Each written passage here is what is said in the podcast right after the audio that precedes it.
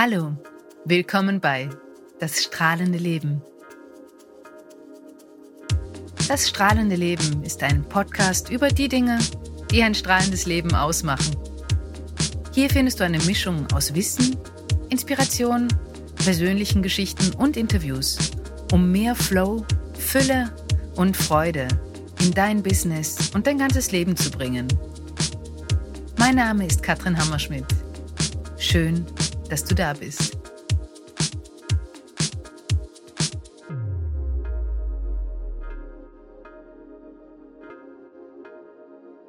Hallo ihr Lieben, willkommen bei Das strahlende Leben. Nachdem der Frühling momentan noch etwas auf sich warten lässt, nehme ich euch heute mit in meine kuschelige Podcast-Ecke.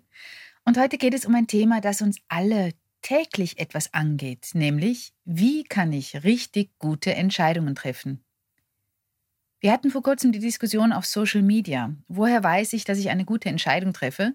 Und ihr habt euch diese Folge speziell gewünscht. Et voilà, hier ist sie.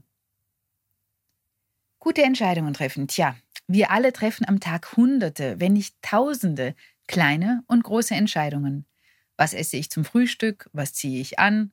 Fahre ich mit dem Auto oder dem Fahrrad? Schaue ich noch ein 53. Mal auf Facebook oder ein 54. Mal? Soll ich spazieren gehen oder lieber drinnen bleiben? Wann gehe ich schlafen? Und so weiter und so fort.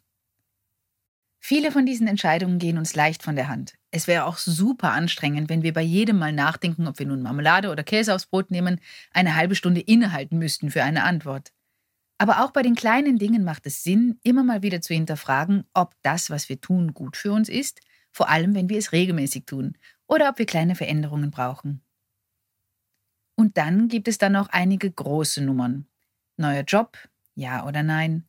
Trennung, ja oder nein. Neues Projekt angehen, ja oder nein. Neue Wohnung, ja oder nein. Diese Entscheidungen können uns schwerer fallen. Je größer, desto langfristiger die Folgen. Deshalb kann es helfen, sich das Thema mal grundsätzlich anzuschauen und Gerade wenn wir mit kleinen Entscheidungen üben, sind wir gut aufgestellt, wenn es darum geht, große Entscheidungen zu treffen. Ich habe in meinem Leben einige fantastische Entscheidungen getroffen, Dinge, bei denen ich mit vollem Herzen dabei war, die ich wirklich, wirklich wollte. All diese Entscheidungen waren zuerst mit Angst verbunden, gleichzeitig habe ich tief in mir ein Oh ja gespürt und alles in Bewegung gesetzt, um dorthin zu kommen. Mich selbstständig machen, mich auf meinen Mann einlassen, meine Tochter bekommen, sind ein paar Beispiele dafür. Ich habe auch einige lauwarme, halbherzige Entscheidungen getroffen. Ich habe Ja zu Dingen gesagt, obwohl ich mir nicht komplett sicher war, aber jemand anderem einen Gefallen tun wollte. Ich habe Dinge gekauft, die im Geschäft gut aussahen, aber nicht wirklich zu mir passen.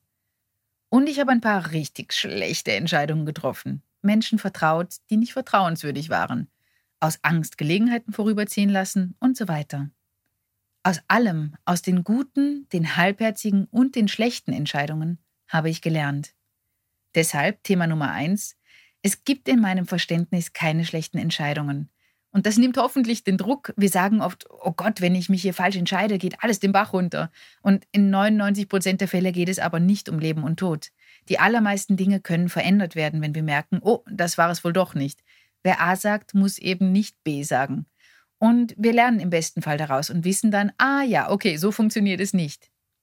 Aber es gibt tatsächlich Erfahrungen, die uns das Leben etwas schwer machen können. Und mittlerweile weiß ich auch, dass wir leicht leben dürfen und mit Freude einen Haufen lernen, dass wir nicht in jede mühsame Herausforderung springen müssen, um uns weiterzuentwickeln.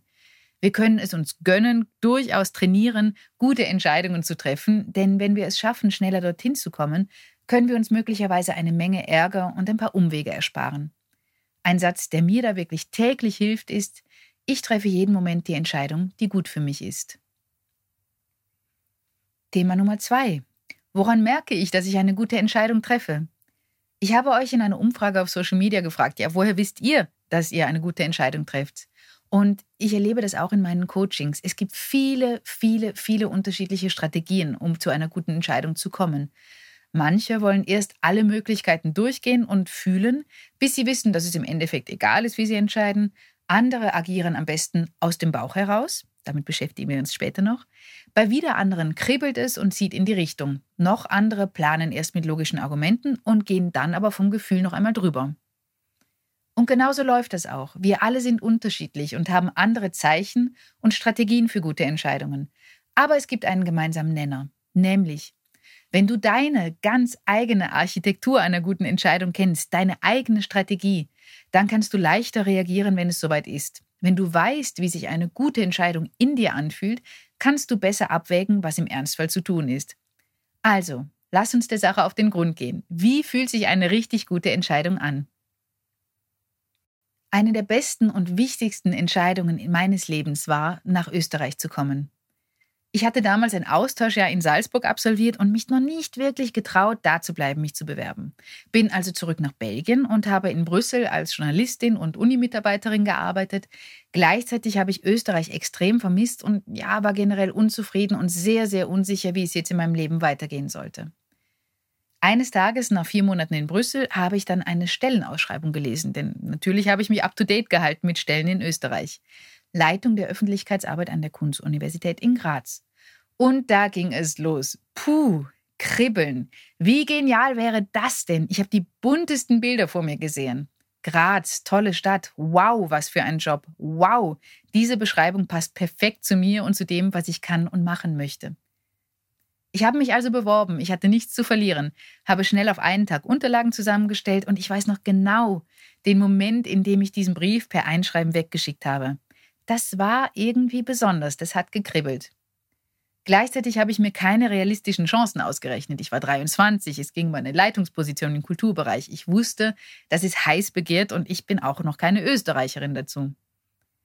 Zwei Wochen später lag ein Brief auf der Treppe und ich dachte noch, ah ja, schau, die Absage ist da. Hab's aufgemacht. Ja, und dann war das eine Einladung zum Bewerbungstest. Ab da wurde es ein bisschen tricky. Denn zu diesem Termin hatte ich bereits Urlaub in Norwegen gebucht und auch bezahlt, mit Flug, Unterkunft und allem drum und dran. Ich war hin und her gerissen. Soll ich für einen Job, wo ich mir eigentlich keine Chancen ausrechne, nur für die Bewerbungserfahrung extra hinfliegen? Rational hat es einfach echt keinen Sinn gemacht. Aber es hat gekribbelt. Und dann habe ich einen der wichtigsten und besten Ratschläge in Sachen Entscheidung meines Lebens bekommen. Von meiner Mama. Die hat gesagt, hast du das Gefühl, dass du es später bereuen wirst, wenn du es nicht zumindest versuchst. Dann flieg. Und ich bin geflogen zum Bewerbungstest. Kurz später eingeladen worden zum Bewerbungsgespräch. Und ja, ich habe das Ding tatsächlich bekommen. Innerhalb von zwei Wochen habe ich gekündigt, alle Arbeiten in Brüssel erledigt, gepackt, mich verabschiedet und stand da mit zwei Reisetaschen in Graz am Jakominiplatz. Mein ganzes Leben hat sich nachhaltig verändert und rückblickend war das eine der besten Entscheidungen meines Lebens. Also die Architektur einer guten Entscheidung bei mir, ich spüre Angst, fühle mich überfordert, spüre aber ein Kribbeln, ein Hinziehen, ein ganz leises Oh ja, wie geil wäre das denn? und sehe bunte Bilder. Und ich frage mich, werde ich es bereuen, wenn ich es nicht zumindest mit vollem Herzen versucht habe? Wie ist das bei dir? Geh mal rein in deine beste Entscheidung. Wie war das damals?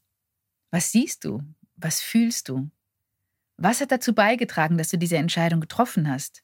Was hast du dazu gebraucht? Und im Gegensatz dazu, wie fühlt sich eine lauwarme Entscheidung an für dich, eine halbherzige? Denn wenn du diese Messlatte erst einmal etabliert hast, dann kannst du beim nächsten Mal leichter merken, wo du stehst, was du wirklich möchtest.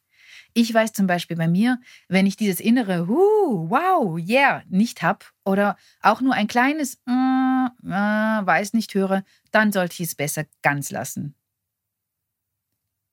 Drittens, Bauchgefühl versus logische Argumente. Ja, wie ist das denn jetzt mit dem Bauchgefühl und den logischen Argumenten? Ihr alle, die den Podcast schon länger verfolgt, wisst, dass unser Unterbewusstsein deutlich mehr bestimmt als unser bewusster Verstand. Mehr als 90 Prozent unserer Wahrnehmung. Das bedeutet, wir glauben, wir haben logische Erklärungen und treffen daraufhin eine Entscheidung, aber unser Unterbewusstsein trifft die allermeisten Entscheidungen schon lange vorher, innerhalb von Millisekunden. Das nennen wir dann Bauchgefühl. Danach garnieren wir möglicherweise noch unsere Entscheidung mit logischen Argumenten, die dazu passen. Versteht mich richtig, logische Argumente sind super und wichtig, um das Bild rund zu machen. Aber wenn sie meiner inneren Stimme, meinem Unterbewusstsein widersprechen, dann wird es schwierig. Zum Beispiel, vor kurzem hatte ich im Coaching eine Coachie, die sich für einen Job interessiert hat. Und sie hat mir tausend Argumente genannt und logische Gründe gefunden, weshalb das sicher nichts werden kann. Aber sie fing doch immer wieder an, davon zu sprechen und davon zu schwärmen. Und mein Job als Coach ist es zu spiegeln, was sie eigentlich sagt und in dem Fall wirklich sichtbar zu machen, dass sie die Entscheidung eindeutig schon getroffen hat, unterbewusst. Nämlich, dass sie das unbedingt will, aber Angst hat und sich deshalb mit allen möglichen Argumenten zugedeckt hat, warum das sicher nichts werden kann.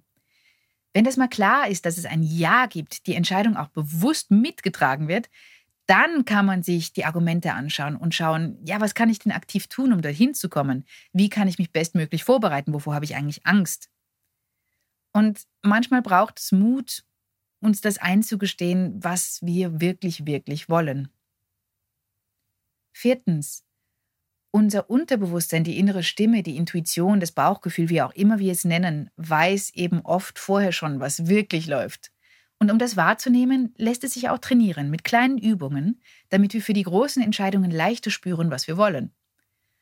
Gut sind zum Beispiel zwei kleine unwichtige Dinge im Vergleich zur Auswahl und einmal reinzufühlen, was uns jetzt davon am besten tut, was wir mehr brauchen. Zum Beispiel einmal bewusst hineinfühlen, was möchte mein Körper jetzt essen?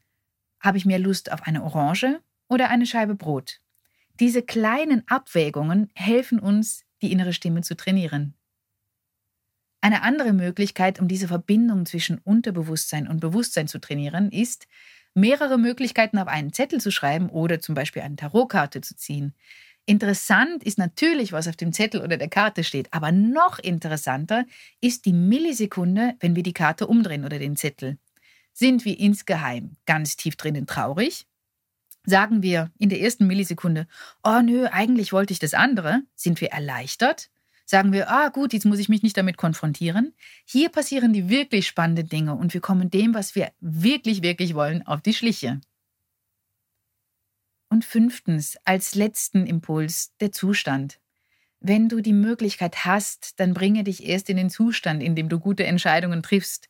Stress ist einfach kein guter Berater. Mit Druck sind alle unsere Entscheidungen getrieben und aus Angst heraus sehen wir vielleicht gar nicht das ganze Bild. Wenn wir entspannt und im Vertrauen sind, können wir unsere innere Stimme leichter wahrnehmen und die richtig weisen, guten, nachhaltigen Antworten von ihr bekommen. Was kann dabei helfen? Aus meinem Potpourri zum Beispiel vom Kopf in den Körper gehen. Kopf abschalten, tanzen, spazieren gehen im Wald, Hypnose, Mentalreise, Yoga. Einfach kurz Zeit nehmen und durchatmen. So, ihr Lieben, jetzt möchte ich gerne von euch wissen, was war die beste Entscheidung eures Lebens? Woran merkt ihr, dass ihr eine richtig gute Entscheidung trefft? Wie geht es euch mit den Impulsen aus der heutigen Folge? Schreibt mir sehr, sehr gerne eine Nachricht über egal welchen Kanal oder ruft mich an. Ich freue mich von euch zu hören und zu lesen. Und jetzt wünsche ich euch einen strahlenden Tag. Alles Liebe. Ciao.